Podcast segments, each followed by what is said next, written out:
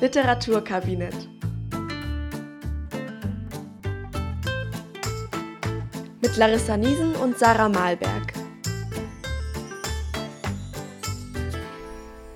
Herzlich willkommen zurück beim Literaturkabinett, unserem Podcast zur Abiturlektüre. Ich bin Larissa. Ich bin Sarah.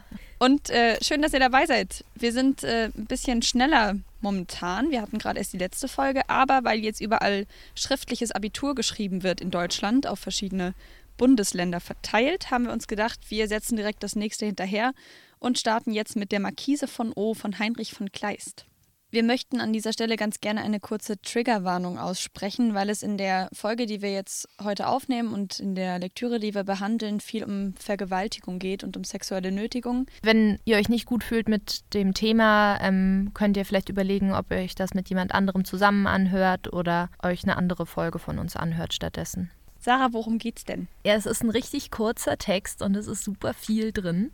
Ähm, aber ich gebe mein Bestes. Also die Markise von O beginnt mit einer Annonce, die in einer Zeitung erscheint, dass eine Dame, nämlich eben diese Markise von O, schwanger geworden ist, aber sich das selbst nicht erklären kann, ohne ihr eigenes Wissen schwanger geworden ist und bittet in dieser Zeitungsannonce den Vater, sich doch bitte zu melden und dass sie entschlossen sei, ihn zu heiraten aus Pflichtgefühl ihrer Familie gegenüber. Damit geht das Ganze los. Äh, die Markise selbst ist die Tochter eines Kommandanten, des Kommandanten von G.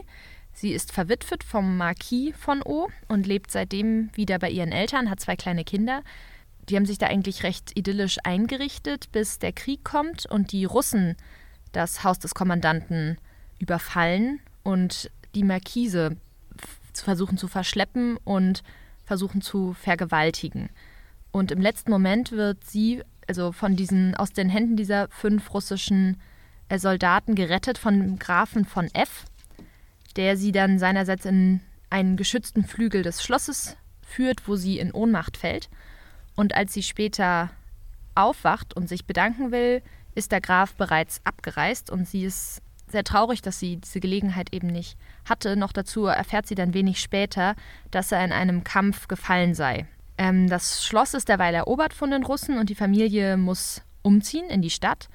Und dann nach einiger Zeit stellt die Markise ein gewisses Unwohlsein fest, also Übelkeit, Schwindel, Ohnmacht und macht ihrer Mutter gegenüber Witze darüber, dass sich das genauso anfühlt wie damals, als sie mit ihrer zweiten Tochter schwanger war, was aber nicht sein kann, dass sie wieder schwanger ist, weil sie seit dem Tod ihres Mannes sich zu Enthaltsamkeit verpflichtet hat und sagt dann aus Spaß Morpheus, also der Gott des Schlafes, muss es gewesen sein.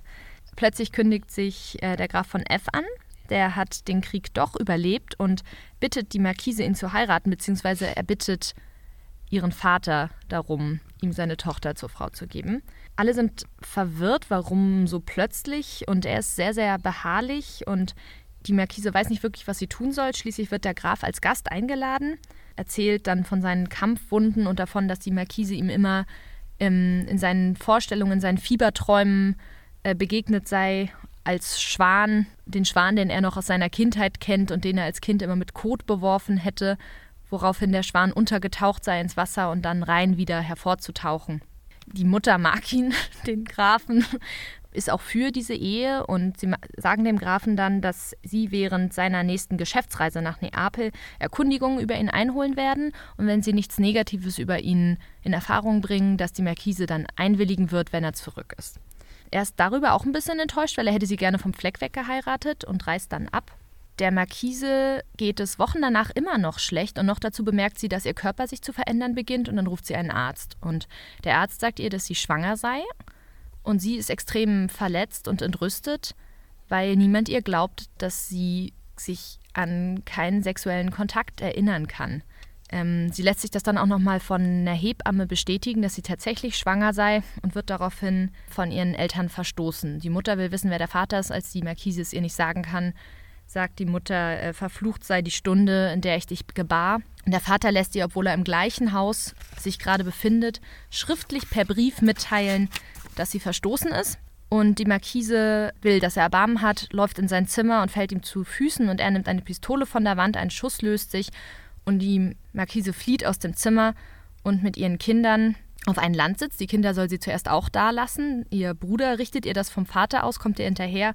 Aber sie setzt sich darüber hinweg und nimmt sie mit. Und auf diesem Landsitz richtet sie sich häuslich ein, mit der Idee, ganz abgeschieden zu leben. Und schreibt dann eben diese Annonce, die zu Beginn des Textes zu lesen war und will das eben für ihr Kind tun, dass ihr Kind nicht in Schande ohne Vater aufwachsen muss. Dann kommt der Graf aus Neapel zurück und erfährt dann vom Bruder der Markise, dass die Markise eben verstoßen wurde. Und er fährt direkt zu ihr auf den Landsitz und wiederholt seinen Antrag. Und sie ist entsetzt, dass er ihr ihre Unschuld glaubt, so vom Fleck weg, reißt sich los, rennt ins Haus und schließt sich ein. Und der Graf reist ab, erfährt vom Bruder der Markise, dass sie eben diese Annonce veröffentlicht hat und ähm, indes bereut die Mutter, dass sie die Markise verstoßen hat und liest in der Zeitung am nächsten Tag, dass der Vater des Kindes auch was darin veröffentlicht hat und nämlich gesagt hat, dass er am 3. um 11 Uhr im Kommandantenhaus vorsprechen wird. Und zeigt das dem Vater. Der Vater hält das für eine List und abgekartete Sache der Markise, um in die Gunst der Familie zurückzufinden. Der Vater verbietet der Mutter, die Markise zu besuchen auf ihrem Landsitz. Die Mutter macht das trotzdem. Ähm, und die Mutter stellt die Markise ein bisschen auf die Probe und behauptet, der Jäger Leopardo habe alles gestanden. Und als die Markise sehr glaubwürdig darauf reagiert, ähm, wird der Mutter klar, dass die Markise tatsächlich unschuldig ist und nicht gelogen hat, als sie meinte, sie wisse von nichts. Und dann kehren sie gemeinsam auf den Landsitz zurück. Da kommt der Vater dazu, der vor Reue weint und auch er und seine Tochter vertragen sich wieder. Und am nächsten Tag, am gefürchteten dritten, warten alle darauf, dass es 11 Uhr wird. Mutter und Tochter wollen diesen Mann gemeinsam empfangen. Und um 11 Uhr tritt erst der Jäger Leopardo ein. Die erschrecken sich kurz und denken sich so, what? Ähm, aber er ist da, um den Grafen von F anzukündigen. Als er kommt, rastet die Markise aus und ruft, sie sei auf einen Lasterhaften gefasst gewesen, aber keinen Teufel. Denn in dem Moment wird ihr klar, dass er sie vergewaltigt hat, kurz nachdem er sie in dieser Schlacht damals von den Russen gerettet hat, in dem Moment, als sie ohnmächtig war. Die Eltern erinnern sie an ihr Versprechen und leiten die Hochzeit ein mit einem Ehevertrag, nachdem der Graf von F alle Pflichten eines Ehemanns erfüllen muss, aber keine Rechte hat. Und sie leben dann ein Jahr getrennt. Also ich vermute mal, dass, da geht es auch um so Recht, die Ehe zu vollziehen, also keine, keine Sexualität, kein häusliches Zusammenleben. Sie leben also ein Jahr getrennt in getrennten Haushalten und sie bringt ihren Sohn auf die Welt. Und zu seiner Taufe schenkt der Graf ihm 20.000 Rubel und setzt die Markise als Erbin in sein Testament ein. Und von da an lädt die Mutter der Markise ihn öfter ein zu Feiern im Landsitz und der Graf und die Markise nähern sich mehr und mehr an und erneuern nach einem Jahr ihren ehelichen Bund. Und als er sie fragt, warum sie ihm wie vor einem Teufel geflohen sei, als er sich damals offenbart hatte, das würde ich gerne zitieren. Sie antwortet, er würde ihr damals nicht wie ein Teufel erschienen sein, wenn er ihr nicht bei seiner ersten Erscheinung wie ein Engel vorgekommen wäre. Damit endet die Novelle. Dann würde ich kurz weitermachen mit ein paar Infos zum Autor, nämlich zu Heinrich von Kleist. Ich habe mich schon bei Sarah beklagt, dass das ein bisschen schwierig war. Ich habe mir das äh, Kleist-Handbuch ausgeliehen, aber selbst das Kleist-Handbuch hatte Schwierigkeiten, genau nachzuvollziehen, wann wo Kleist gewesen ist. Der Gute ist nicht sonderlich alt geworden tatsächlich und trotzdem relativ viel rumgereist. Und meine, eine meiner Lieblingsanekdoten, die ich gerne kurz erzähle, ist, dass es eine Stelle in dem Kleist-Handbuch gab in seinem Lebenslauf, in dem stand, in dieser Zeit ist Kleist unter Umständen in Paris gewesen. Es könnte aber auch sein, dass es sich bei dieser Aufzählung um einen Namensvettern gehandelt hat. Also nicht mal da war man sich ganz sicher, ob es tatsächlich der Heinrich von Kleist war, den man da anscheinend gesehen hatte. Heinrich von Kleist ist 1777 geboren und seine Eltern sind sehr früh gestorben. Deswegen ist er mit 14 bereits ins Potsdamer Regiment äh, eingetreten, also in, ins Militär. Das Ende seiner Militärkarriere hat er selbst bestimmt, obwohl seine ganze Familie enttäuscht davon war. Und äh, er hat es zugunsten des Wunsches getan, ein Gelehrter oder ein Dichter zu werden. Das hat er auch eine Zeit lang versucht. Er hat angefangen zu studieren. Allerdings kam er dann in eine, das fand ich ganz lustig, in eine essentielle Krise äh, Heinrich hatte eine Kant-Krise. Und zwar soll er damals zu seiner äh, damaligen Verlobten Wilhelmine gesagt haben, wenn alle Menschen statt der Augen grüne Gläser hätten, so würden sie urteilen müssen, die Gegenstände, welche sie dadurch erblicken, sind grün. Das soll er gesagt haben. Und das war seine existenzielle Krise, beruhend auf Kant. Ich weiß nicht genau auf welcher Stelle, muss ich zugeben, habe ich nicht nachgeguckt, aber das hat ihn wohl sehr aus der Bahn geworfen. Täuschen. Das war eine erkenntnistheoretische Krise. Kleist ist außerdem viel gereist, sehr oft gescheitert, unter anderem als Herausgeber diverser Zeitungen, die alle entweder nichts geworden sind oder direkt wieder pleite waren.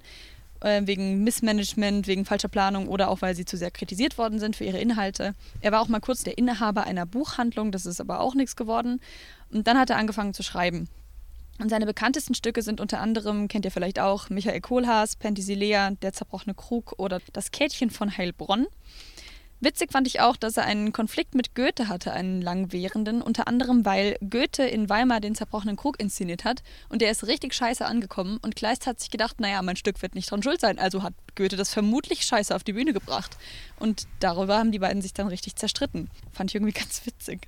Äh, generell war Kleist kritisch eingestellt gegenüber der Weimarer Klassik und äh, hatte gen Ende seines Lebens dann auch zunehmend finanzielle Schwierigkeiten. Es stand auch der nächste Krieg vor der Tür für Preußen und er äh, hätte zurück ins Regiment gemusst wahrscheinlich. Und letzten Endes hat er sich dann in einem Doppelselbstmord gemeinsam mit der krebskranken Henriette Vogel das Leben genommen, indem sich beide erschossen haben. Also er erst sie und dann sich selbst. Und was ich noch gefunden habe, was ich ganz spannend fand, ist, dass der Gedankenstrich, auf den wir auch garantiert noch zurückkommen werden im Verlauf dieser Folge, quasi Kleists Markenzeichen war. Er hat den auch in Briefen gerne verwendet, unter anderem in Briefen an seine Halbschwester Ulrike Kleist. Und ein gedankenstrichiger Satz, den ich gerne zitiere, ist: Ein Lebensplan ist, und dann Gedankenstrich, Gedankenstrich, weil der gute Heinrich sich eben nicht sicher war, was sein Lebensplan eigentlich so ist, als er da seine Halbschwester geschrieben hat. Äh, genau, und gestorben ist er 1811. Also ist er, was, 34 Jahre ja. alt geworden? Ich kann nicht 34. rechnen. Also er war noch sehr jung. So viel zu Kleists sprunghaftem Leben. Ja, in kurzem Leben irgendwie war mir gar nicht klar, dass der so jung gestorben ist. Er hat ja unfassbar viel geschrieben dann. Ja, für die kurze Zeit schon. Aber vieles ja, auch, weil er dringend Geld gebraucht krass. hat, immer mal wieder, glaube ich. Ja. Tja. Ja, Mensch. Heinrich. Gehen wir in die erste Szene? Wir haben uns entschieden, wir fangen direkt am Anfang an weil richtige Szenen haben wir ja nicht. Wir starten in der Reklamausgabe auf Seite 3. Ähm, auf gut Deutsch, wir starten direkt am Anfang. Wir haben die Reklamausgabe mit Erdbeben in Chile noch mit drin. Wir hoffen, ihr auch. Äh, durchgesehene Ausgabe 2004, in meinem Fall 2015 gedruckt. Auf geht's. Ähm, was haben wir? Wir steigen ein mit dieser Zeitungsannonce, von der Sarah während der, von der du während der Inhaltsangabe einmal gesprochen hast, die ich unfassbar witzig fand, ehrlich gesagt, als ich angefangen habe, das zu lesen. Es steigt ein in M, einer bedeutenden Stadt im oberen Italien, ließ die verwitwete Marquise von O, eine Dame von vortrefflichem Ruf und Mutter von mehreren wohlerzogenen Kindern, durch die Zeitungen bekannt machen, dass sie, ohne ihr Wissen, in andere Umstände gekommen sei, dass der Vater zu dem Kinde, das sie gebären würde, sich melden solle und dass sie aus Familienrücksichten Rücksichten erschlossen wäre, ihn zu heiraten.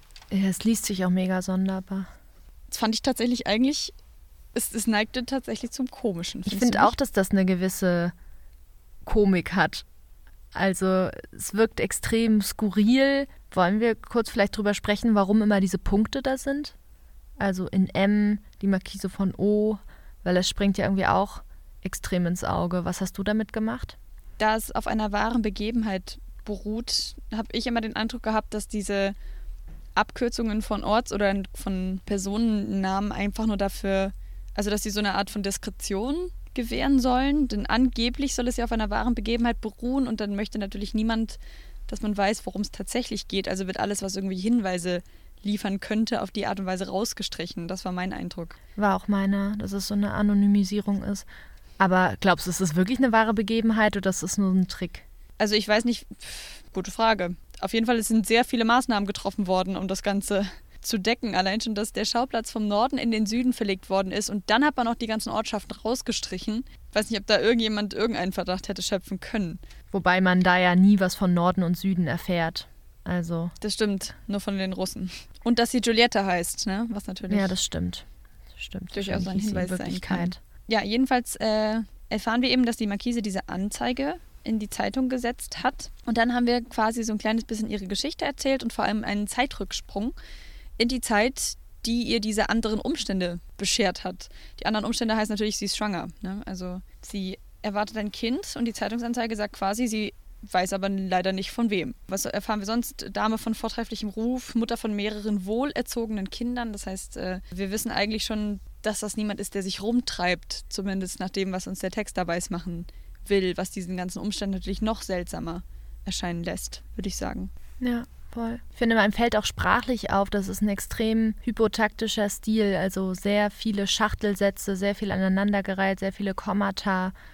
Ähm, mm, manchmal ist ein Satz eine ganze Seite lang gefühlt. Ich frage mich, ob der gute Herr gewusst hat, wozu ein Punkt da ist und dass man den auch häufiger verwenden darf. Nein, er hat dann ja lieber Punkt, Punkt, Punkt gemacht, ne? Und Striche und, und so weiter. Ähm, ja, also. Satzzeichenlehre bei Heinrich von Kleist. Sehr, sehr, sehr äh, verschachtelte Sätze. Vielleicht stilistisch noch zu erwähnen an der Stelle. Es wird, genau, es wird auch erwähnt, wie sie jetzt lebt, nämlich sehr zurückgezogen bei ihren Eltern. Nach dem Tod ihres Mannes ist sie zu denen zurückgezogen und hat sie gepflegt und die Kinder erzogen. Und es wirkt irgendwie alles sehr behütet, bis eben auf Seite 4 der Krieg kommt. Genau. Und dabei wird halt dieses Anwesen von den von feindlichen Truppen überrannt. Und äh, es sind hauptsächlich, also der, genau, ihr Vater äh, feuert quasi munter zurück steht der Obrist, das ist der, der Vater der Markise. Die Mutter wird nämlich auch konsequent die Obristin genannt. Er erklärte gegen seine Familie, dass er sich nunmehr verhalten würde, als ob sie nicht vorhanden wäre und antwortete mit Kugeln und Granaten. Was quasi heißt, die Familie war dann mal kurz auf sich gestellt. Und äh, prompt haben sich dann auch die Soldaten auf die Frauen gestürzt. Und genau, also die Markise war auf der Flucht nach draußen, wenn ich das richtig sehe, auch alleine in dem Moment. Vor einem Feuer, nee, mit den Kindern. Ja, du hast recht. Vor allem, sie, sie, sie fliehen vor einem Feuer, das in dem einen Flügel des Kommandantenhauses ausgebrochen ist, nach draußen. Und da wird dann so doll geschossen, dass sie in das brennende Gebäude zurücklaufen. Also die sind extrem bedrängt. Es ist überhaupt nirgendwo sicher für zivile Personen. Haben dann auch noch das fürchterliche Pech, also die Marquise von hat das fürchterliche Pech dann im Vorhaus, da wo sie gerade hin zurückgerannt ist, um den Schüssen zu entfliehen, einer Gruppe russischer Soldaten zu begegnen diese feindlichen Scharfschützen, Zeile 25, Seite 4, ward bei ihrem Anblick plötzlich still und sie unter abscheulichen Gebärden mit sich fortführte. Genau, und sie hat noch nach Hilfe gerufen, ne, aber ihre, die anderen Frauen, die noch zugegen waren, hatten natürlich selbst alle Angst und wird da von den, von den Männern beiseite gezerrt. Und das fand ich auch ganz spannend. Sie, sie will zu Boden sinken, aber es passiert nicht. Stattdessen, sie schreit noch und sie versucht sich zu wehren. Und dann kommt eben, wie aus dem Nichts, auf einmal der vermeintliche Retter um die Ecke, der ihr ein Engel des Himmels zu sein scheint, wie es geschrieben steht in dem Moment, und der die übrigen Soldaten verjagt. Als sie sich dann gerettet fühlt, in dem Moment wird sie dann tatsächlich bewusstlos. Und dann kommt der sagenumwobene, möchte man sagen, Gedankenstrich, an der Stelle ist es Seite 5 in meiner Reklamausgabe, heißt es nämlich, äh, wo sie auch völlig bewusstlos niedersank. Hier, dann kommt der Gedankenstrich, traf er, da bald darauf ihre erschrockenen Frauen erschienen, Anstalten, einen Arzt zu rufen. Und genau an diesem Gedankenstrich, das ist eben die These, die überall vertreten wird, ist vermutlich die Vergewaltigung passiert. Und es ist ja das, das Tragische, dass sie in ihm ihren, den totalen Retter sieht. Also, dass sie denkt, boah, diese animalischen Menschen, die, die Hunde, die nach einem solchen Raub lüstern waren. Also ähm, die werden extrem animalisiert, diese fünf Männer, die sie vergewaltigen wollen. Und er kommt und rettet sie. Der Markise schien er ein Engel des Himmels zu sein. Also zuerst ist er, wie ich auch vorhin zitiert habe, im letzten Satz sagt sie ja, als sie ihn das erste Mal sah, kam er ihr wie ein Engel vor. Und irgendwann später bezeichnet sie ihn als Teufel. Mhm. Und da finde ich, ist aber auch eine ganz komische Szene, nämlich diese, dieser Gegensatz. Er, er stieß noch dem letzten viehischen Mordknecht mit dem Griff des Degens ins Gesicht, dass er mit aus dem Mund vorquellenden Blut zurücktaumelte. Dann bot er der Dame unter einer verbindlichen französischen Anrede den Arm und führte sie, die von allen solchen Auftritten sprachlos war, in den anderen von der Flamme noch nicht ergriffenen Flügel des Palastes, wo sie auch völlig bewusstlos niedersank. Ne, mitten im Krieg, mitten im Chaos, mhm. kommt er mit so einer Galanterie. Das wirkt auch irgendwie völlig seltsam. Ja, und das macht ihn natürlich dann auch zu einem Engel. Zu zum Wahr zu dass sein, er, ne? Genau, also es, und es macht, es macht ihn dann auch, gibt ihm auch dieses Engelhafte, dass er zu dieses animalische dass er dazu dann irgendwie gar nicht fähig ist. Aber gleichzeitig war er dazu fähig, weil aus dem Mund vorquellenden Blut und so weiter, das war ja auch er. Aber eben um sie zu retten. Genau, dann, indem er genau, sich. Und bei dem Gedankenstrich. Ja. Ja, Entschuldigung, mach weiter. Ich wollte nur sagen, er, er, schien, er machte Anstalten, einen Arzt zu rufen, versicherte, indem er sich den Hut aufsetzte, dass sie sich bald erholen würde und kehrte in den Kampf zurück. Da gibt es extrem viel Sekundärliteratur, die diesen Hut als Phallus-Symbol lesen, als Männlichkeitssymbol diesen Aktes, sich den Hut aufsetzt. Natürlich kein Phallus-Symbol im Sinne von, dass der Hut wie ein Phallus aussieht, aber dass das so ein Männlichkeitsaneignungs- Ding ist in dem Moment. Vorher war er drin, hatte keinen Hut auf. Ist die Frage, also wie man später weiß. Man fragt sich vielleicht auch, wobei hat er den Hut denn abgenommen? Verloren. Genau, ja. Und natürlich ist es auch perfide, dass die, der Punkt, an dem dieser Gedankenstrich auftaucht, man stolpert ja da auch drüber, fragt sich so ein bisschen, was das soll. Ich hatte in einem Sekundärtext die Formulierung, der wäre grammatikalisch völlig unmotiviert. Das fand ich ganz lustig. Der hat ja prinzipiell nichts verloren, dieser Gedankenstrich. Die Formulierung hier traf er, wenn man es ohne den Gedankenstrich liest, ist natürlich auch das meinst du? Hier traf er was womit? Hier traf er Anstalten. Ja, oder eben, naja, wenn man es anders liest, er traf sie oder er trifft. Mm. Das hatte ich relativ mm. häufig auch in der Sekundärliteratur okay. und ich habe es auch so gelesen. Okay, ja, das kann sein. Er trifft auf sie. Er trifft sie. Na gut, wollen wir gucken, wie es weitergeht? Er, er, er, kehrt in den Kampf zurück, er lässt sie zurück im Flügel des Palastes. Was, was mir auch aufgefallen ist, dass das der einzige sichere Ort ist in dem Moment. Vermeintlich sicher. Wenn man dieses zu dem Zeitpunkt, wo man das liest und noch nicht darum weiß, dass er sie gerade vergewaltigt hat, wirkt dieses, dieser letzte Flügel des Palastes wie der letzte sichere Ort, wo er sie hingebracht hat. Überall sonst ist Feuer und Schüsse und sie äh, kann sich in Ruhe erholen. Ein mhm semantisches Feld, kann man sagen. Er hat sie aus dem Chaos, aus der Gefahr gebracht, in den Raum der Sicherheit, bleibt aber selbst nicht dort, sondern kehrt als Krieger wieder in den Raum zurück, den er selbst auch mitgebracht hat, nämlich in den Kampf sozusagen. Und man macht sich natürlich im Folgenden auch gar keine Gedanken mehr über diese Szene. Das ist, ich finde, alles, was auf diesen Gedankenstrich folgt, ist ein sehr gelungener Versuch der Ablenkung. Weil jetzt verlassen wir diese Szenerie erstmal wieder und wir folgen ziemlich lange ihrem, ihrem Vater, ne, dem, Kom dem Kommandanten, der sich jetzt ergeben soll, weil ein russischer Offizier ihm da ähm, sagt, dass jetzt ist es quasi Schluss, der Kampf ist verloren und äh, dann gibt es jede Menge lange Sätze mit sehr vielen Anweisungen und dann wird ein Feuer gelöscht und dann wird da noch ein Kampf entschieden und es ist sehr viel hin und her und man hat die Markise schon fast wieder vergessen an dem Moment. Ja, stimmt. Die ist ja auch immer noch ohnmächtig und man, das, da hast du recht, ist echt so ein, so ein Ablenkungsding. Irgendwann wird man aber wieder daran erinnert, als nämlich der Graf nach ihrem Befinden fragt. Er wollte noch hören, wie sich die Frau Markise befinde, auf Seite 6. Fragt er ganz kurz und dann ist aber wieder Krieg und er wird wieder zurückgerissen in den Krieg.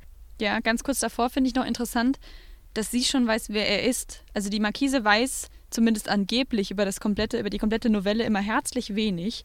Aber sie weiß auf Seite 6 schon, ich zitiere, dass er der Graf F. Obristleutnant von, vom 10. Jägerkorps, boah, diese Punkte machen es echt schwierig, das vorzulesen, und Ritter einer Verdienst und mehrere andere Orden war. Das weiß sie alles schon, erstaunlicherweise. Man fragt sich auch so ein bisschen, wie bekannt ist der Typ oder woher weiß sie das? Haben sie sich unterhalten in den paar Sekunden, in denen er sie gerettet hat? Das fand ich auch Stimmt. bemerkenswert in dieser Mir Situation. Mir gar nicht aufgefallen, aber hast recht, ja. Vielleicht hat er es ihr erzählt, vielleicht hat er sich vorgestellt, als er sie in den Palast gebracht hat, bevor sie ohnmächtig geworden ist. Aber wenn man ihre Verfassung beginnt, fände ich das bemerkenswert, dass sie sich das alles mhm, gemerkt mhm, hat. Oder als er sich den Hut wieder aufgesetzt hat. Ja. Ja, vor allem die, die Aufzählung seiner Dienstorden. Was wäre das für ein. Nee, vielleicht wusste sie es einfach. Vielleicht ist er bekannt als Graf. Kann ja sein. Ja, und dann kommt heraus, was ja, passiert genau. ist. Ne? Der russische General erfährt quasi, einer seiner Soldaten ähm, hat versucht, die Markise zu vergewaltigen, beziehungsweise fünf seiner Soldaten hätten das versucht. Dann befragt er den Grafen F., wer das war. Und der Graf F. antwortete in einer verwirrten Rede, dass er nicht imstande sei, ihre Namen anzugeben indem es ihm bei dem schwachen Schimmel der Reverberen im Schlosshof unmöglich gewesen sei, ihre Gesichter zu erkennen. Das fand ich auch verwirrend. Und der General zweifelt das noch an, weil er sagt, man kann doch Leute an der Stimme erkennen. Also ich würde mal sagen, man denkt dann irgendwie, deckt er seine Kameraden? Warum sagt er das nicht? Ja, aber man fragt sich auch so ein bisschen, als ob mhm. er dann sagen will, als ob er nochmal bezeugen will, wie wahnsinnig anständig er ist, dass er dann nicht mehr seine eigenen Leute anzeigen will, in Anführungszeichen. Ne? Das passt halt vorne und hinten nicht zusammen. Und faktisch war es halt selbst und es ist genau das Gegenteil. Es ist nicht der edle Graf, der schweigt, sondern später wird dann jemand erschossen. Einer von den Männern wird dann durch jemand anderen verpfiffen und der wird erschossen, obwohl faktisch der Graf selbst derjenige war, der vergewaltigt hat, was zu dem Zeitpunkt aber ja noch niemand weiß. Zu dem Zeitpunkt denken sie ja noch. Aber er hat noch den Anstand, während gegangen. der Lobrede seines Generals einmal richtig rot anzulaufen. Das passiert übrigens dauernd in, diesem, in dieser Novelle. Das fand ich ganz lustig. Es laufen ununterbrochen Leute sehr rot an. In 90 Prozent aller Fälle ist es der, der Graf. Stimmt. Aber das lässt sich natürlich auch als, als äh, Bescheidenheit interpretieren. Ne? Ich finde allerdings, das ist ein wahnsinnig hohes Erzähltempo. Ja. Ne? Also ähm, der General gibt Befehl zum Aufbruch. Äh, die Offiziere zerstreuten sich eiligst zu ihrem Korps. Der Graf trat durch die Verwirrung des, der Auseinandereilenden zum Kommandanten und bedauerte, dass er sich der Markise unter diesen Umständen gehorsamst empfehlen müsse und in weniger als einer Stunde war das ganze Fort von Russen wieder leer. Wir sind auf Seite 7. Das heißt, auf vier Seiten ist das alles passiert, worüber wir jetzt mhm. gerade gesprochen haben. Auf vier Reklamseiten. Also es ist zuerst die Idylle, dann dieses Chaos, dann der Kampf, der Kampf wird verloren und dann diese Auflösung und das Erschießen des einen russischen Soldaten. Ja, und dann wird wahnsinnig ja. hohes Erzähltempo. Und dann wird noch Handlung. was oben drauf gesetzt, weil dann erfahren wir nämlich auch noch, dass die Familie der, der Marquise, die ja äh, sehr erpicht darauf sind, dem Grafen zu danken, die bekommen dann die Botschaft, dass der Graf inzwischen leider verstorben ist. Er ist nämlich weitergezogen mit seinen Truppen und ist dabei erschossen worden. Und laut dem Botschafter hat er dabei auch noch gesagt, Giulietta, diese Kugel rächt dich. Und ähm, wir erfahren auf dieser, diese Art und Weise auch, dass das auch der Vorname der Marquise ist, die sich nämlich denkt, die unglückliche ihre Namensschwester, an die er noch im Tode gedacht hatte. Und da habe ich schon gedacht, aber faszinierend, dass sie nicht erstmal an sich selbst denkt, sondern erstmal glaubt, dass da noch jemand anderes mit ihrem Vornamen rumläuft, für die er auch eine Kugel einfangen würde. Man weiß ja nicht genau, was an dieser Erzählung dran ist. Vielleicht auch eine Bescheidenheit, ne? Also die haben sich zum ersten Mal gesehen ja, und man, man ist ja nicht ganz sicher, was an dieser Erzählung dran ist. Sie ist offenkundig, ist sie Quatsch, weil man sieht ihn ja hinterher wieder quietschlebendig durch die Gegend laufen. Man weiß ja nicht genau, was dieser Bote da alles richtig verstanden hat. Der ist mit Sicherheit auch ein bisschen gelaufen zwischendrin. Jedenfalls ist die Markise untröstlich, dass sie sich nicht bedanken konnte bei ihrem Retter und er hat einen so bleibenden Eindruck hinterlassen, dass es am Ende heißt, mehrere Monden vergingen, ehe sie ihn selbst vergessen konnte. Ja, damit sind wir schon am Ende der Szene, die wir uns als erste Szene überlegt hatten und blättern jetzt ein paar Seiten weiter auf Seite 27 unten. Und zwar bis zu der Stelle im Exil, wo die Markise verstoßen ist und Besuch vom Grafen in ihrem neuen Zuhause bekommt. Es folgt auf die Situation, wo sie eben von ihrem Vater fast erschossen worden wäre. Der nimmt das Gewehr von der Wand und ein Schuss löst sich ähm, was man wie so einen versuchten Ehrenmord lesen kann, was in verschiedenen Sekundärtexten auch so gelesen wurde oder sogar auch symbolisch gesehen als andere Art der, der Penetration. Also dass dieser versuchte Mord eine andere symbolische Darstellung ihrer vorherigen Vergewaltigung war. Okay, wow, so habe ich es nicht gelesen. Ich habe mal, ich habe eine Hausarbeit über die Markise von mhm. O geschrieben. Da stand das als ich die dann zurückbekommen habe, bei irgendeiner Überlegung, die ich gemacht hatte von meinem Dozenten als Notiz daneben, dass ja diese, dieser Angriff mit der Pistole auch eine Verschiebung der Vergewaltigung davor sein kann. Dieses Einschussloch, sozusagen ein, eine Waffe, mit der man in den anderen Körper mhm. eindringt. Ähnlich wie der Dolch, den wir bei Emilia Galotti besprochen hatten, funktioniert das auch bei der Pistole. Und da dachte ich mir, hat er recht. Also mhm. Credits an meinen Dozenten, nicht an mich, aber ja. Genau, und die Markise ist jetzt wieder zurück auf ihrem eigenen Anwesen, wenn ich es richtig sehe, ne? das, was sie ursprünglich verlassen hatte, um wieder bei ihren Eltern zu leben, nachdem ihr erster Gemahl verstorben ist. Und sie lebt da jetzt wieder mit ihren Kindern. Und ich finde, das ist auch so eine Szene, in der die Markise zum ersten Mal wieder wirkt wie eine Mutter und weniger wie eine Tochter. Weil sie auf mich die ganze Zeit, dadurch, dass sie immer sich mit ihrer Mutter unterhält oder mit ihrem Vater, dann wird sie von beiden verbannt. Sie wirkt sehr, sehr jung und sehr kindlich die ganze Zeit über. Stimmt. Und das ist, finde ich, das erste Mal, wo man sich daran erinnert, dass sie ja selbst Kinder hat. Und dass sie verwitwet ist. Man fragt sich immer, wie alt ist die Markise? Der ist natürlich nicht eines ja, natürlichen stimmt. Todes gestorben, sondern durch einen Unfall. Also sie kann immer noch sehr jung sein. Aber du hast recht, das ist, stimmt, dass sie jetzt wieder eine Mutter ist. Und ich finde, sie baut sich da auch so eine Idylle auf. Sie überlegt sich, wie sie den Landsitz renovieren soll und welche Zimmer sie mit was füllt. Sie strickt kleine Mützen und Strümpfe für kleine Beine und äh, überlegt sich, wo sie ihre Bücher und ihre Staffelei hinpackt äh, auf Seite 28, Süß, ne? so mittig. Also ja. in irgendeiner Form baut sie sich da so ein behütetes Umfeld aus, wo sie ihre Kinder großziehen will. Also es hat sowas von Empowerment, ich mache das jetzt alleine, ich bin verstoßen, ich richte mich hier ein, ich kann nichts daran ändern, dass meine Familie mir nicht glauben wird, was mir passiert ist. Es ist ja auch einfach unglaublich. Genau, aber es ist so eine Idylle, die, wie ich finde, aber auch es ist irgendwie zu erkennen, dass das dass das eine fragile Idylle ist. Das wird halt nicht so funktionieren. Ja, und ich finde, das zeigt sich allein schon daran, dass sie so unbedingt daran glauben will, dass, dieses, dass diese Schwangerschaft etwas Gutes ist und dass sie auch wirklich nicht darüber nachdenken will, wie das passiert ist. Weil sie es vielleicht, ich habe oft das Gefühl gehabt, dass sie es vielleicht unterbewusst schon weiß. Zumindest gibt der Text einem genug Hinweise darauf, dass es nur unterdrückt ist und nicht wirklich nicht wissen. Und ähm, dann steht auf Seite 28, dass sie sich des Geschenks, das ihr Gott mit dem dritten gemacht hatte, also mit dem dritten Kind, dem will sie sich würdig erweisen und das will sie voll mütterlicher Liebe pflegen. Sie sieht das Kind dann als Geschenk Gottes in dem Moment, eben genau wie du gesagt hast, wie die Jungfrau Maria.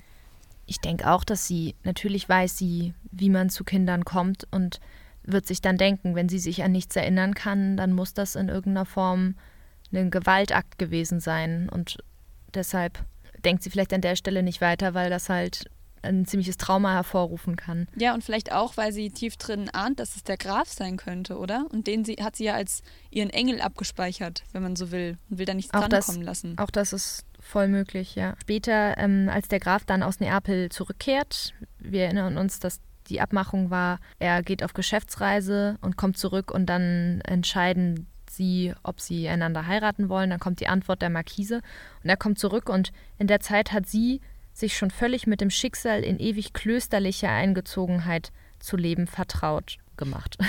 Also Zeile 26, 27, 28 auf Seite 28.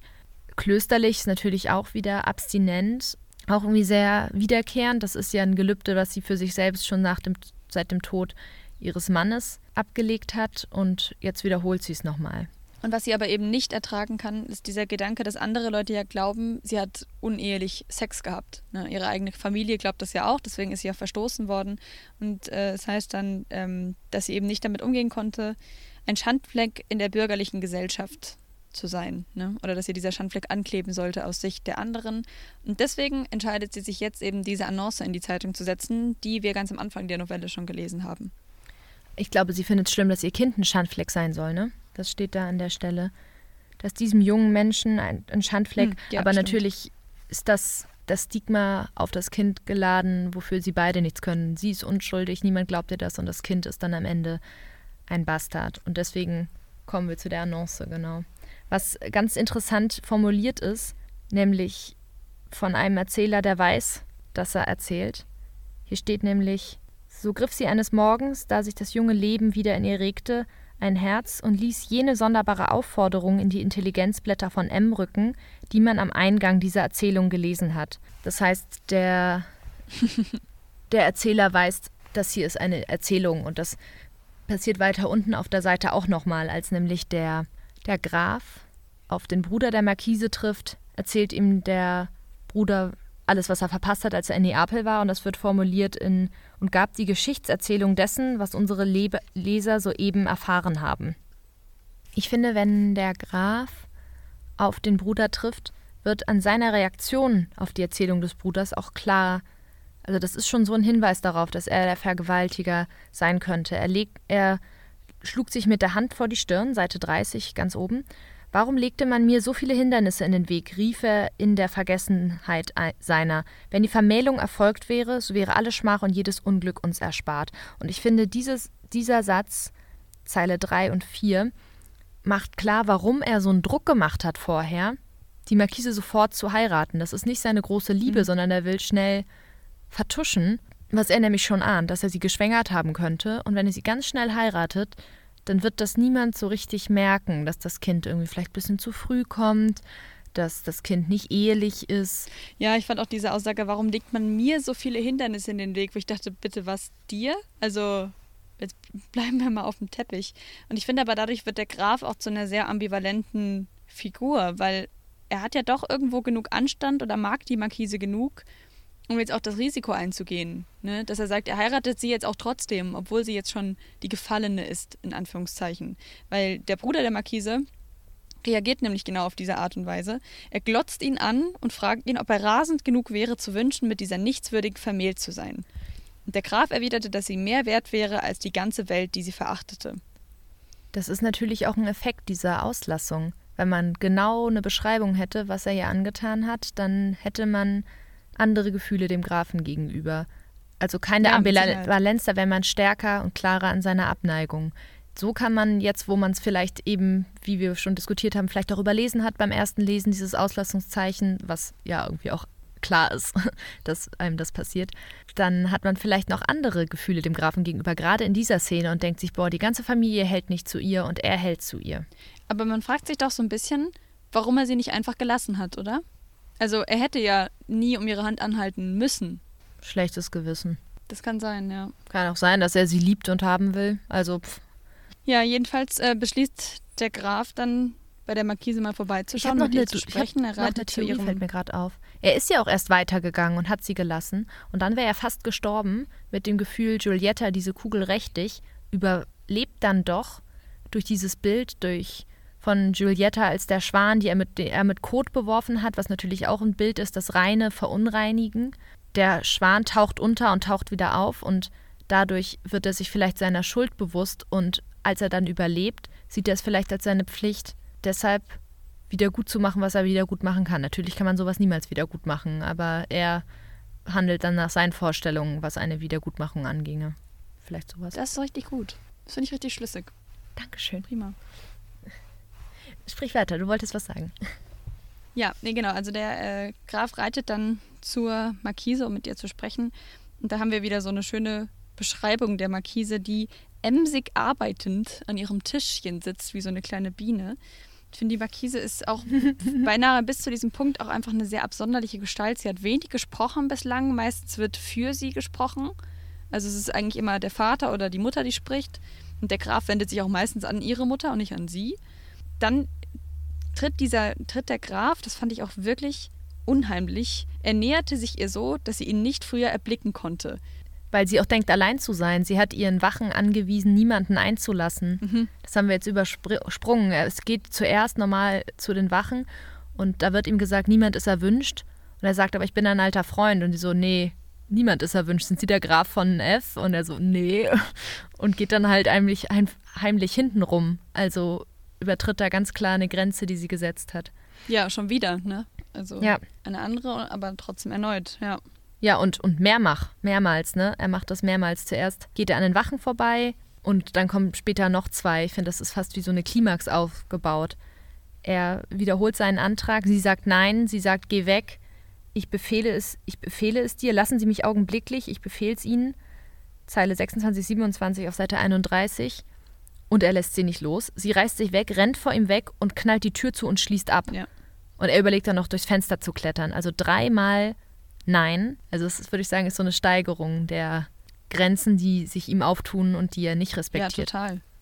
Finde ich auch eine Wiederholung dessen, was er schon getan hat. Aber ja, du, du warst mit damit, dass er sie früher nicht erblicken kann und sie erschrickt sich und da kommt auch so eine komische Formulierung. Er nähert sich mit so bescheidener Zudringlichkeit, als sie nicht zu erschrecken nötig war. Was ist denn bescheidene Zudringlichkeit? Das ist doch ein Oxymoron, oder? Also das, das gibt's doch nicht. Entweder bescheiden oder zudringlich. Was soll ja, das sein? Keine Ahnung. Das ist so ähnlich wie, er drückt sie leise an sich. Das fand ich auch eine komische Formulierung.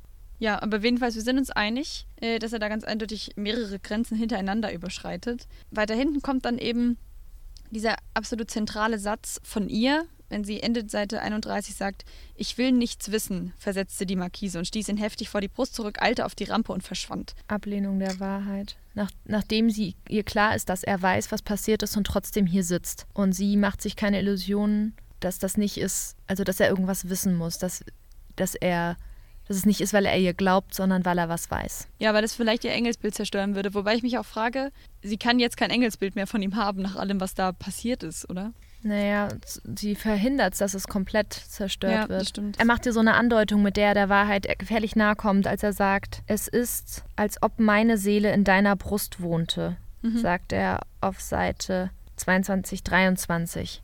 Also auch so eine so ein Eindringen von ihm in sie. Sein Kind wohnt in ihrem Körper. Das ist ähm, sehr nah an dem, was tatsächlich ist. Und sie lehnt es ab, weiterzuhören.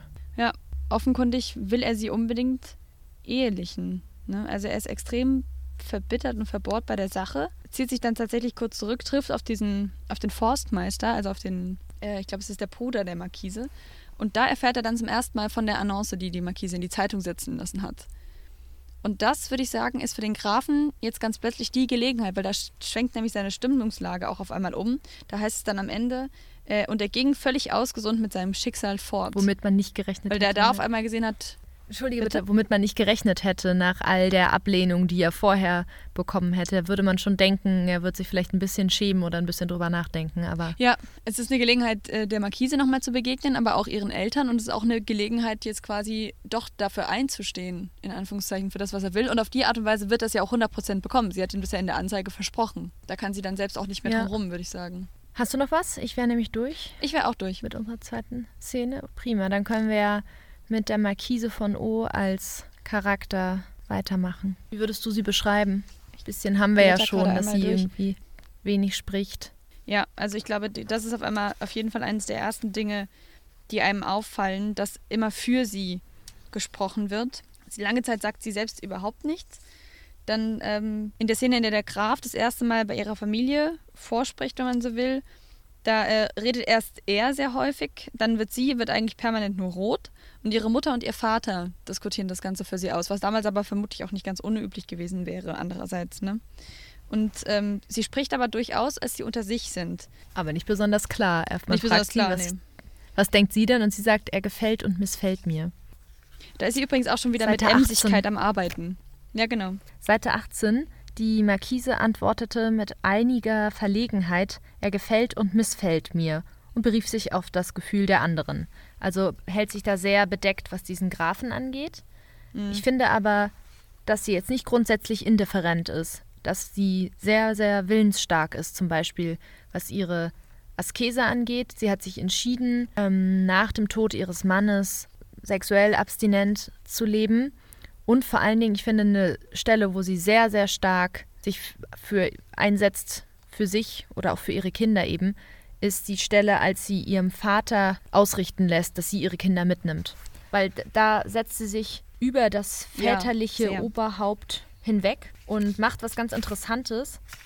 Sie spricht mit ihrem Bruder. Der Bruder sagt eben, die Kinder sollen hier bleiben und sie fragt, Seite 27, Zeile 26, sagt deinem unmenschlichen Vater, dass er kommen und mich niederschießen, nicht aber mir meine Kinder entreißen könne. Sagt deinem Vater, also sie grenzt sich auch selbst von dem Vater ab. Sie ist verstoßen worden und sagt so, der hat mich irgendwie gerade fast erschossen. Äh, jetzt will er auch meine Kinder abnehmen, so hier ist jetzt eine Grenze erreicht, ich gehe jetzt. Und da wird sie als extrem willensstark, finde ich, skizziert. Das stimmt. Und ich finde, sie ist auch bei weitem nicht so verblendet wie die Mutter. Sie hat ja selbst auch mit Sicherheit Angst vor dieser gesellschaftlichen Ächtung. Und trotzdem ist sie diejenige, die sagt, ja, ich bin mir ziemlich sicher, dass ich keinen Sex hatte. Zumindest nicht, dass ich es mhm. gemerkt hätte. Aber ich weiß ja, was mit mir los ist. Sie ist diejenige, die dann sagt, ich bin mir keiner Schuld bewusst, aber vielleicht holen wir trotzdem eine Hebamme. Also ich finde, sie ist auch einfach sehr viel rationaler als ihre Mutter, die quasi sagt, na gut, wenn du dir keine Schuld bewusst, keiner Schuld bewusst bist, dann kann ja auch nichts passiert sein. Ich weiß nicht, ob ich das rational nennen würde, weil das ist von der Mutter ja auch rational zu sagen. Du bist ja keiner Schuld bewusst, du hattest keinen Sex, also kannst du nicht schwanger sein. Und sie bezieht sich ja auf ihr eigenes Gefühl und sagt, ich kenne das, auf ihre eigene Erfahrung. Aber man muss es doch auch schon sehen können. Ne? Ja. Es steht an der einen Stelle, steht, dass sie, dass sie bereits eine Leibesveränderung durchgemacht hat. Das heißt, man sieht wahrscheinlich auch den Bauch einfach schon. Total, weil sie sagt ja auch, als sie dann auf dem Landsitz ist, sie wird in den nächsten Wochen niederkommen. Ja. Und ich weiß jetzt nicht, über wie viele Wochen zu sprechen, aber es klingt jetzt nicht so, als wäre sie irgendwie erst im dritten Monat oder so. Ja. Aber ich finde, sie ist auch eben sehr besonnen und überlegt in vielen Punkten.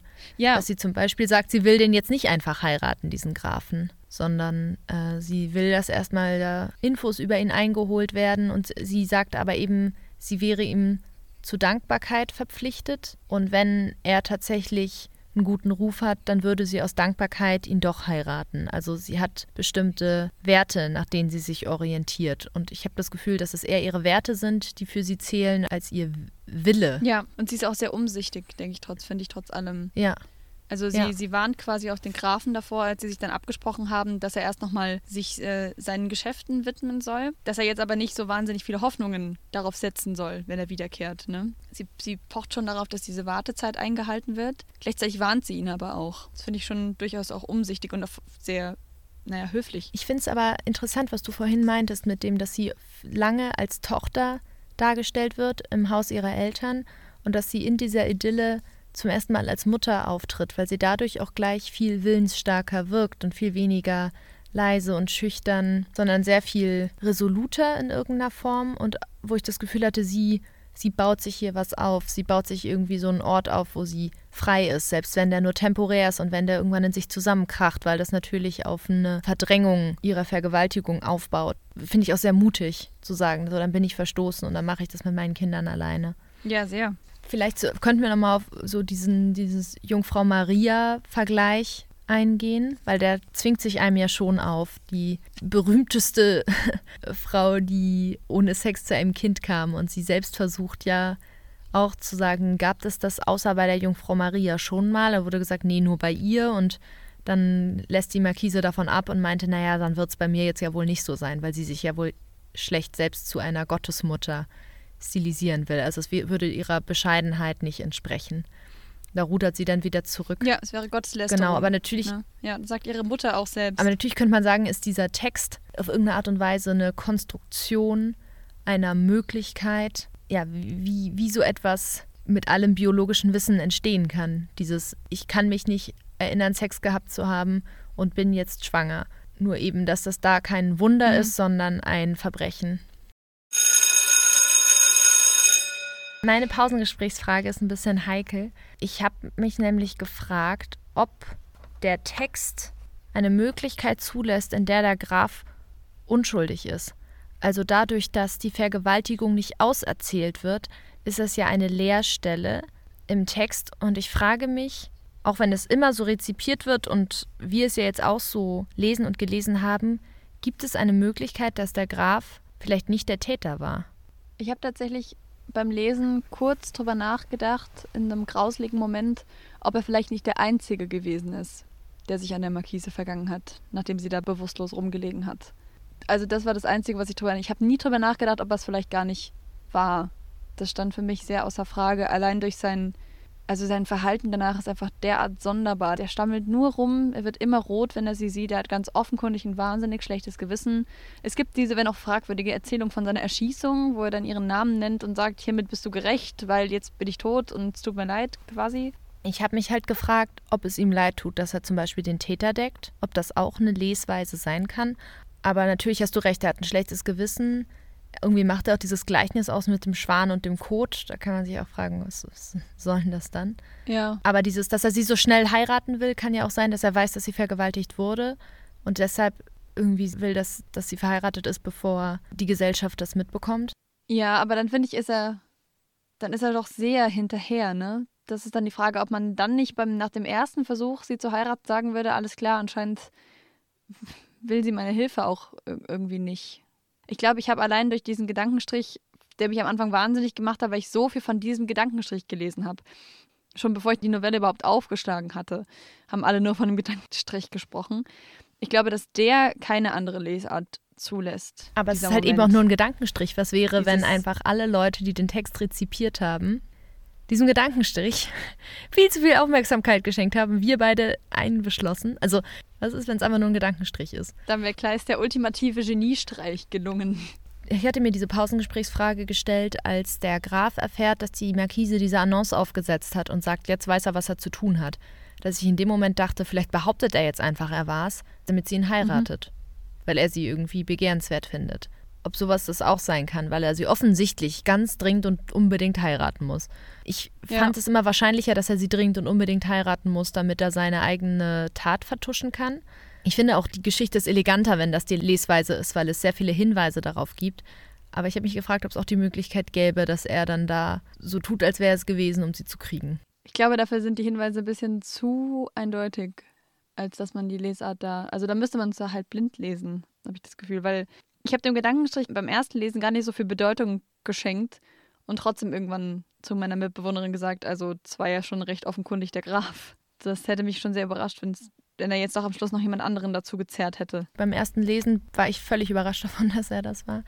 Es würde mich interessieren, wenn ihr den Text gelesen habt, ob ihr vorher von dieser Gedankenstrich-Sache wusstet oder ob ihr es einfach mal gelesen habt und da vielleicht auch so drüber gelesen habt wie, wie ich und und du ja offensichtlich auch. Ja, könnt ihr uns gerne mal schreiben. Ich fand meine Pausengesprächsfrage auch ein bisschen problematisch, weil das natürlich so, so ein Klassiker ist, einem Täter das Tätersein abzusprechen und so zu überlegen, nee, vielleicht war es ja auch gar nicht. Und deswegen habe ich auch überlegt, ob ich das als Pausengesprächsfrage nehmen soll. weil ich mhm. eben irgendwie keine Täter-Opfer-Umkehr machen wollte. Ich hatte mich nur gefragt, ob auf Basis dieses literarischen Materials, ob es da auch andere Lesarten gibt. Meine Pausengesprächsfrage wäre, was sagst du denn zur Mutter, mal ganz allgemein? Weil ich fand sie, am Anfang fand ich sie sehr fragwürdig in der Art und Weise, wie sie sich verhält, gerade diese ganze Geschichte mit, jetzt erzähl mir nicht, du bist die Jungfrau Maria, mehr oder weniger, weil das kann ich dir nicht abkaufen.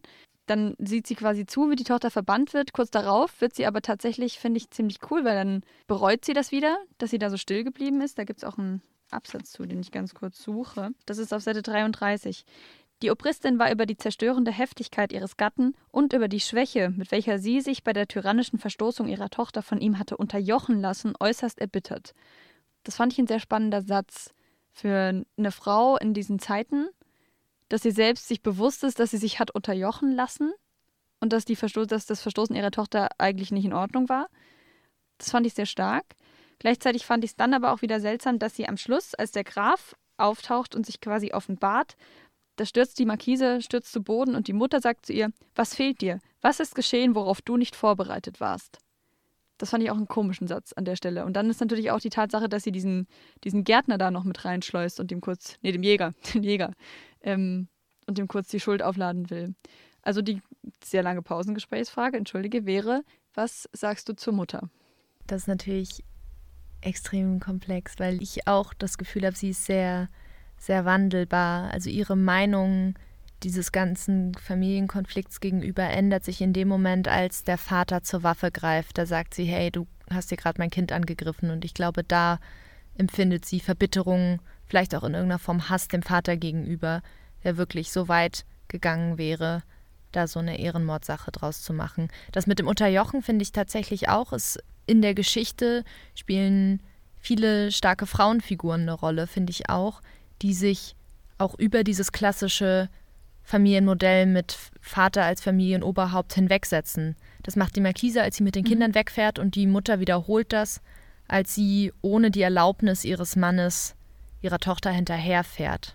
Und in irgendeiner Form, finde ich, mhm. gibt es oft so Momente, in denen der Vater in irgendeiner Form seiner Männlichkeit beraubt wird. Er wird durch die Russen besiegt. Der Vater sagt, nee, bei uns läuft das eigentlich anders, du kannst nicht einfach so meine Tochter heiraten. Und die Mutter überredet ihn, dass er da doch schneller einwilligt, nämlich wenn sie schnell Erkundigungen mhm. eingeholt haben. Also die Mutter ist da schon sehr, nimmt da schon einen starken Einfluss und möchte, dass ihre Tochter sich neu bindet, aber ich glaube aus so einem Gefühl heraus, dass sie irgendwie möchte, dass sie glücklich ist und vielleicht sagt, sie ist vielleicht noch zu jung, um auf ewig verwitwet zu sein. Also vielleicht selbst gar nicht so einen krassen, vielleicht ja auch irgendwie in irgendeiner Form religiös geprägten Wertekompass hat wie ihre Tochter. Aber dass sie selbst so die treibende Kraft ist, die am Ende diese Eheschließung so vorantreibt, fand ich auch auffällig. Und als sie sagt, was ist dir geschehen, worauf du nicht vorbereitet warst, da hat man das Gefühl, ist sie der Markise ja doch voraus mit ihrem Wissen. Als es so darum geht, bin ich schwanger, ja, bin ich nicht schwanger, denkt man immer, so die Markise weiß eigentlich besser Bescheid. Und die Mutter ist so, naja, wenn du keinen Sex hattest, gibt es ja keinen Grund zur Sorge. Und am Ende wandelt sich das plötzlich. Und als sie sagt, nicht der, klingt es so, als hätte die Mutter die ganze Zeit gewusst, dass der Graf der Vater ist. Und vielleicht denkt die Mutter nicht, dass es eine Vergewaltigung war, sondern denkt, das wäre einvernehmlich gewesen. Und ja, deswegen okay. will sie einfach, dass sie jetzt heiraten. Und ich finde, die Mutter ist auch die treibende Kraft bei der Versöhnung zwischen der Tochter und dem Vater. Ne? Die ist diejenige, die das quasi so nach oben treibt und der Tochter die ganze Zeit auch verbietet, den Vater wiederzusehen, bis beide Seiten eben so weit sind, dass sie sich jetzt wieder versöhnen können. Das ist ja was super incestuöses, diese, diese Versöhnung. Total. Also, wo die Mutter dann auch eine seltsame Rolle spielt, weil man. Eine voyeuristische, ne? Sie, sie sieht durchs Schlüsselloch, wie die Tochter in den Armen des Vaters liest und er sie mit Küssen überhäuft. Das ist extrem sexualisiert beschrieben und das Herz ging ihr vor Freude empor. Und anfangs heißt es noch, sie möchte die Szene nicht stören, aber dann stört sie sie doch. Und dann macht sie der Rührung mit Scherzen ein Ende, heißt es dann auch in dem Zusammenhang wo man so merkt, sie. Das klingt wie Eifersucht, ne? Sie löst, sie löst da die Situation auf. Ist es Eifersucht oder auch Inzest und sie, sie löst das auf, aber will ihr eigenes Bild dadurch nicht zerstören. Das Bild einer intakten Familie und deswegen lässt sie den Vater quasi nicht zu Wort kommen, küsst ihn. Es, es hat auch was von Eifersucht auf jeden Fall, drängt sich da irgendwie dazwischen, aber ohne dass da irgendwas ausgesprochen wird. Ja. Ich habe zwischenzeitlich auch mal kurz gedacht, also in einem dunklen Moment, dass am Schluss rauskommt, dass das Kind dann vielleicht doch vom Vater ist. Da hatte ich wirklich kurz Angst vor. Also ich habe das auf jeden Fall auch so gelesen, dass das, ich weiß nicht, ob es eine Vergewaltigungsszene ist, aber auf jeden Fall hat das, ist das so eine incestuöse Beziehung zwischen den beiden. Wie gesagt, auch mit der, mit der Pistole, mit der er sie erschießen will, auch so als Symbol für, für Penetration. Und diese krass geladene ja. sexuelle Beziehung von Vater und Tochter, das hatten wir auch bei Emilia Galotti schon, bei unserer ersten Folge. Das ist irgendwie so ein Merkmal fürs bürgerliche Trauerspiel, dass Vater-Tochter-Beziehungen da irgendwie absurd sexuell aufgeladen sind. Aber ich finde, diese Szene, also Emilia Galotti ist nichts zu dieser Szene. Lechzende Küsse sind das, glaube ich, die der Vater auf seiner Tochter verteilt. Verstörend. Also ich, ich kann dieses Gefühl verstehen, was du da hattest. Ja, möchtest du eine Runde klug scheißen? Ja, aber es tut mir leid, denn es geht ums Auslassungszeichen. und du meintest, davon hättest du so entsetzlich viel erfahren vor dem Buch und ich setze noch einen drauf. Ich habe gelesen, dass Gottfried Benn ihn den vielleicht gewaltigsten Gedankenstrich der deutschen Literaturgeschichte nannte. Und ich habe diesen Gedankenstrich als Stilmittel mir nochmal näher angeguckt. Das nennt sich Aposiopese. Und es gibt verschiedene Arten und Weisen, wie eine Aposiopese wirken kann. Das habe ich im Handbuch der literarischen Rhetorik von Heinrich Lausberg nachgelesen. Es gibt zum Beispiel die berechnete Aposiopese. Das ist ein, eine Auslassung, wenn der Inhalt heikel ist und eine Macht ihr kritisch gegenübersteht. Also zum Beispiel eine politische Macht, die möchte, dass bestimmte Dinge nicht beschrieben werden. Oder man könnte auch sagen, die Leserschaft, die irgendwas nicht lesen will. Und um diesen Konflikt zu umgehen, findet da eine Auslassung statt. Könnte man fast sagen, so eine Art Zensur. Es gibt aber auch eine publikumsrespektierende Aposiopese, die eben dem Publikum oder in diesem Fall den LeserInnen Scham und Schmerz ersparen soll was hier ja so ein bisschen der Fall sein könnte, wenn man sowas nicht ausformuliert, so eine Gewalttat. Und was es noch gibt, ist eine emphatische Aposiopese. Und zwar, dass der Effekt einer Handlung durch ihre Nichtnennung noch gewaltiger wird. Und dadurch, dass die ganze Zeit nicht erwähnt wird, was da passiert und man sich denkt, was ist denn da los gewesen? und man sich die ganze Zeit so komisch fühlt, irgendwie ist hier eine Lücke, irgendwas habe ich verpasst, irgendwas ist hier nicht erwähnt worden, ist der Moment, wo der Graf auftritt im Zimmer, natürlich ein deutlich gewaltigerer Moment, weil sich da etwas auflöst. Also es gibt wirklich sehr viele, also falls ihr Bock habt, könnt ihr das auch selber nachlesen, es gibt sehr viele Möglichkeiten, wie diese Aposiopesen wirken können. Eine der berühmtesten Aposiopesen haben wir halt hier in unserem Text vorliegen. Das war mein, mein Klugscheiß-Moment. Das heißt Aposiopese. Wenn ihr Bock habt, schreibt das das ist klug. Was war dein Klugscheiß-Moment? Der ist noch im Text behaftet. Und zwar äh, fand ich das ganz spannend. Ich habe einen Sekundärtext gelesen von Dorit Cohn. Und oh, äh, in dem Text stand dass. dann weißt du das vielleicht auch schon, dass ähm, Kleist nämlich normalerweise das Wort Ohnmacht benutzt hat für in Ohnmacht fallen oder für bewusstlos werden. Aber genau in dieser Gedankenstrichszene ist es eben das Wort bewusstlos, beziehungsweise, ich suche den genauen Wortlaut, schreibt er, dass sie, genau, dass sie völlig bewusstlos niedersank. Und Cohn stellt eben dann die These auf, dass Kleist das nicht einfach so gemacht hat, sondern mit einem gewissen Hintergedanke, nämlich dass dieses Wortfeld von Bewusstlosigkeit, das Wusstwissen eben mit diesem etwas Wissen oder Nicht-Wissen zusammenhängt, in dem es in der Markise von Oya ganz viel geht, dass sie eben am Schluss zum Grafen sagt, ich will nichts wissen.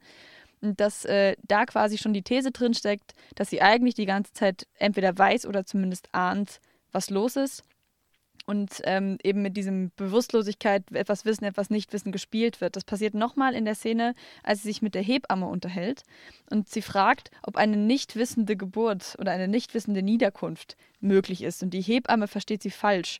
Die Hebamme versteht sie quasi so, als ob sie gefragt hätte, ob eben eine unbefleckte Empfängnis möglich ist. Und äh, die Marquise sagt, nein, nein, sie habe wissentlich empfangen. Sie wolle nur im Allgemeinen wissen, ob diese Entscheidung im Reiche der Natur möglich sei. Und da wird eben auch wieder mit diesem Wissen oder Nichtwissen und der Bewusstlosigkeit sprachlich gespielt, wenn man so will.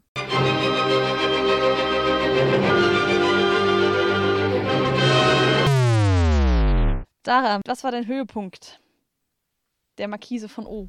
Die unverbrauchte Sprache Kleists. Ich finde es richtig bemerkenswert.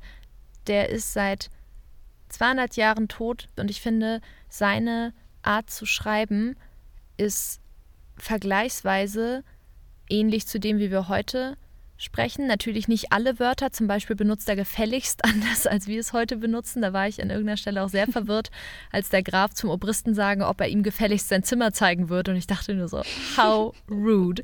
Aber tatsächlich ist gefälligst, ob er ihm den Gefallen tun würde und ihm sein Zimmer zeigen. Das habe ich auch gedacht. Aber grundsätzlich finde ich, dafür, dass das so alt ist, ist der Text sprachlich total gut zu erfassen. Und ich habe wirklich selten was gelesen, was so ist wie Kleist. Also es ist irgendwie sehr klassisch.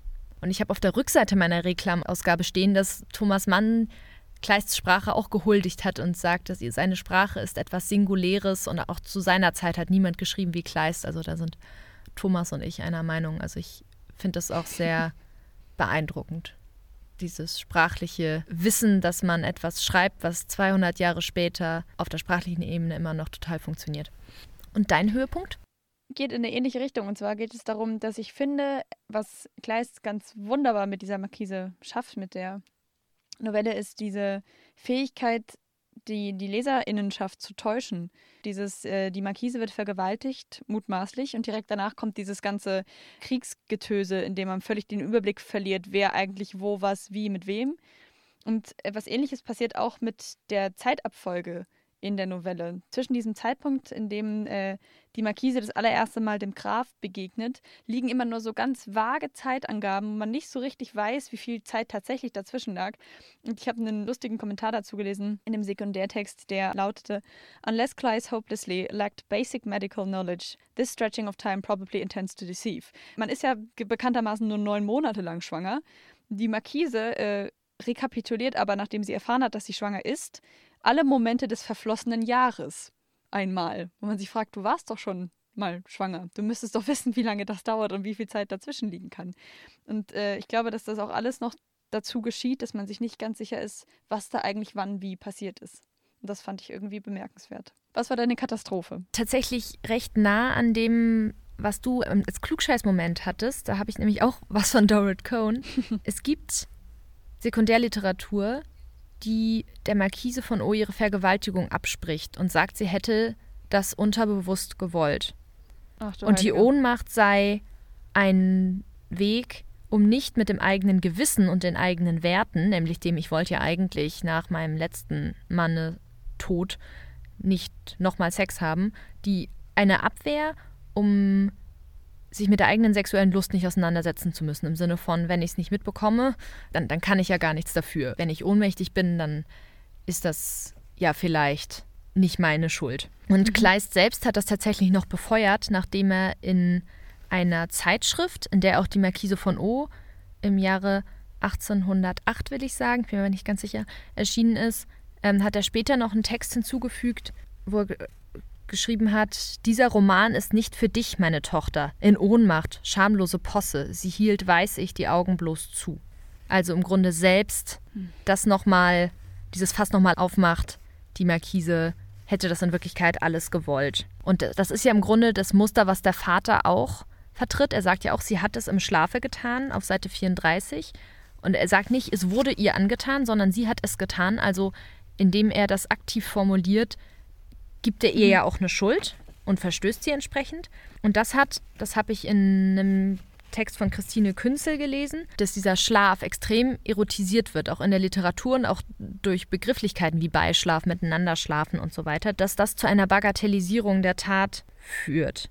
Auch ja im juristischen mhm. Kontext. Also in Deutschland, wenn man nicht Nein sagt, dann gilt es nicht als Vergewaltigung. Das ist, wird in Schweden und Dänemark ja inzwischen angepasst, dass jemand, der bewusstlos ist, oder eben schläft, nicht Nein sagen kann, aber dadurch, dass er nicht Ja gesagt hat, ebenfalls eine Vergewaltigung vorliegt. Deswegen muss man da eben Ja sagen. Und es reicht nicht, nicht Nein zu sagen, mhm. um zu sagen, das war konsensual. Und das fand ich krass, dass in dieser Situation, wo offensichtlich eine Vergewaltigung da ist, gesagt wird, ja, nee, nee, die wollte das eigentlich. Weil es halt so einem patriarchalen Muster folgt, in dem man Frauen, die sagen, sie waren ohnmächtig, ihre Verletzung und ihr Trauma abspricht. Hm. Richtig widerwärtig.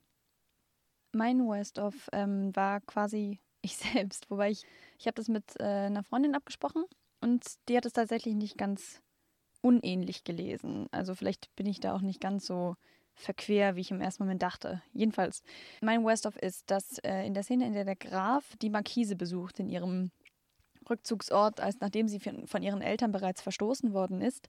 Da fragt sie ihn, wie er reingekommen ist, weil er ist ja von hinten so sneaky durch den Garten reingekommen. Und er sagt, durch eine hintere Pforte. Und da habe ich in einer der Sekundärliteraturen gelesen, dass das eine Anspielung ist auf die sexuelle Tat, die er ihr angetan hat, weil hinter verbindet der Autor dieser Sekundärliteratur mit hinterhältig oder eben auch hintenrum.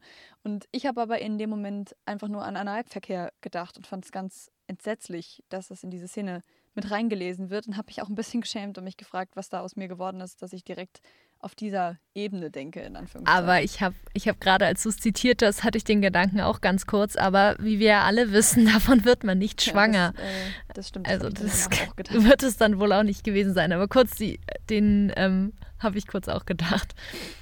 Es war schön, dass ihr uns zugehört habt. Wir haben jetzt irgendwie auf den letzten Drücker noch eine, eine Folge rausge powert und hoffen, die hilft euch noch. Wir wünschen euch sehr viel Glück und Erfolg bei euren Klausuren, die noch so auf euch zukommen in den nächsten Wochen. Ja, wir wünschen euch ganz viel Glück und äh, eine gute Zeit, wenn ihr es geschafft drücken. habt. Wir drücken die Daumen. Feiert euch ein bisschen. Teilt unseren Podcast gern noch mit Leuten, die ihn gerade brauchen können. Ja, lasst es euch sehr, sehr gut gehen. Dann macht's gut. Macht's gut. Bis bald.